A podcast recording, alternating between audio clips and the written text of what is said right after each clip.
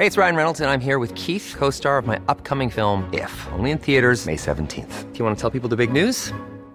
All right, I'll do it. Sign up now and you'll get unlimited for $15 a month in six months of Paramount Plus Essential Plan on us. Mintmobile.com slash switch. Upfront payment of $45 equivalent to $15 per month. Unlimited over 40 gigabytes per month. Face lower speeds. Videos at 480p. Active Mint customers by 531.24 get six months of Paramount Plus Essential Plan. Auto renews after six months. Offer ends May 31st, 2024. Separate Paramount Plus registration required. Terms and conditions apply if rated PG.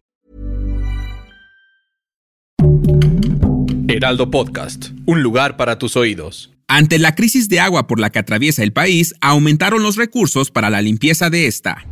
Esto es Primera Plana de El Heraldo de México.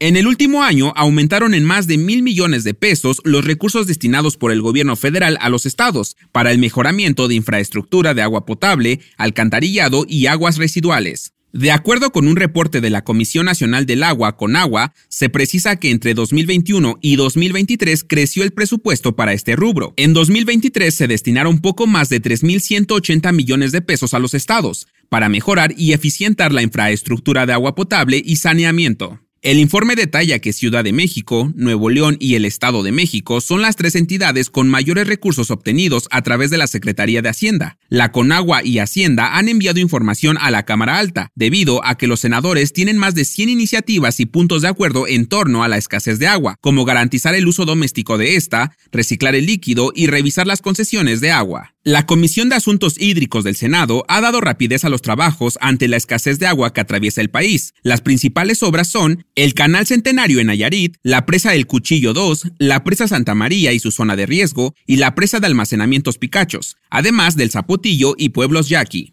Si quieres estar bien informado sobre las elecciones del próximo 2 de junio, no te pierdas la cobertura Ruta 2024 a través de todas las plataformas del Heraldo de México. Escríbenos en los comentarios qué te parece este episodio.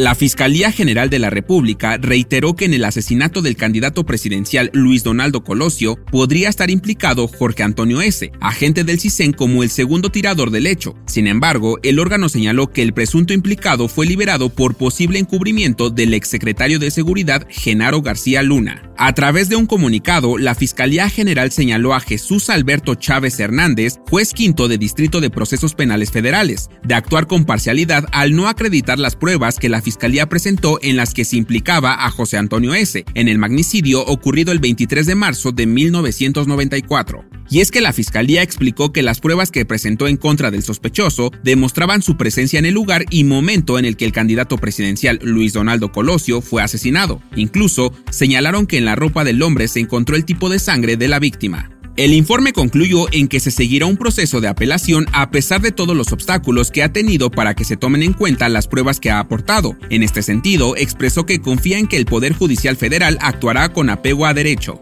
En otras noticias, si eres un usuario frecuente del metro de la Ciudad de México, entonces te interesa saber que a partir del primero de marzo dejarán de estar en circulación oficialmente los boletos magnéticos, pues ya todo será por medio de la tarjeta de movilidad integrada. Y como los directivos de la limusina naranja saben la nostalgia que pueden causar los boletos, decidieron sacar una última y única edición especial. Este puede adquirirse en las líneas 2 y 3. Déjanos en los comentarios si tú ya tienes tu boleto conmemorativo. En noticias internacionales, miles de agricultores franceses cercaron París con sus tractores enfilados como parte de una protesta masiva que se desarrolla en distintos puntos de Europa, pues exigen a las autoridades medidas que les permitan sobrellevar la inflación y los efectos de la guerra en Ucrania, pero también que se revisen algunas de las políticas medioambientales impuestas en los últimos años. Y en los espectáculos, a ver, desde que el señor Elon Musk se hizo propietario de Twitter, ahora X, muchas personas se han quejado de los cambios que ha implementado, pero la verdad es que a pesar de todo esto hizo algo bien, pues el fin de semana bloqueó todas las búsquedas relacionadas con la cantante Taylor Swift, debido a que se difundieron imágenes de ella aparentemente desnuda. Las fotos fueron manipuladas con inteligencia artificial y a pesar de que se tomaron cartas en el asunto, esto deja al aire la vulnerabilidad de cualquier persona. ¿Tú qué piensas? ¿Crees que la inteligencia artificial debe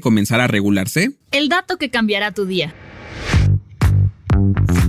Si alguna vez se te ha hecho tarde para llegar a algún lugar y empiezas a caminar bastante rápido, lo más seguro es que alguien que te haya visto te dijera que ibas hecho la mocha. Pero ¿sabes qué significa esto? Viene de la época de la revolución, ya que cuando se tenía que enviar un mensaje importante se utilizaba el tren como un medio de transporte, pero se le quitaban los vagones donde se llevaba la mercancía y solo quedaba la cabina y las bases donde se montaban los vagones para que el tren tuviera más velocidad. Y al quitarle estos elementos, digamos que quedaba mochado, por lo que la gente decía, ahí va la mocha. Yo soy Arturo Alarcón y nos escuchamos en la próxima.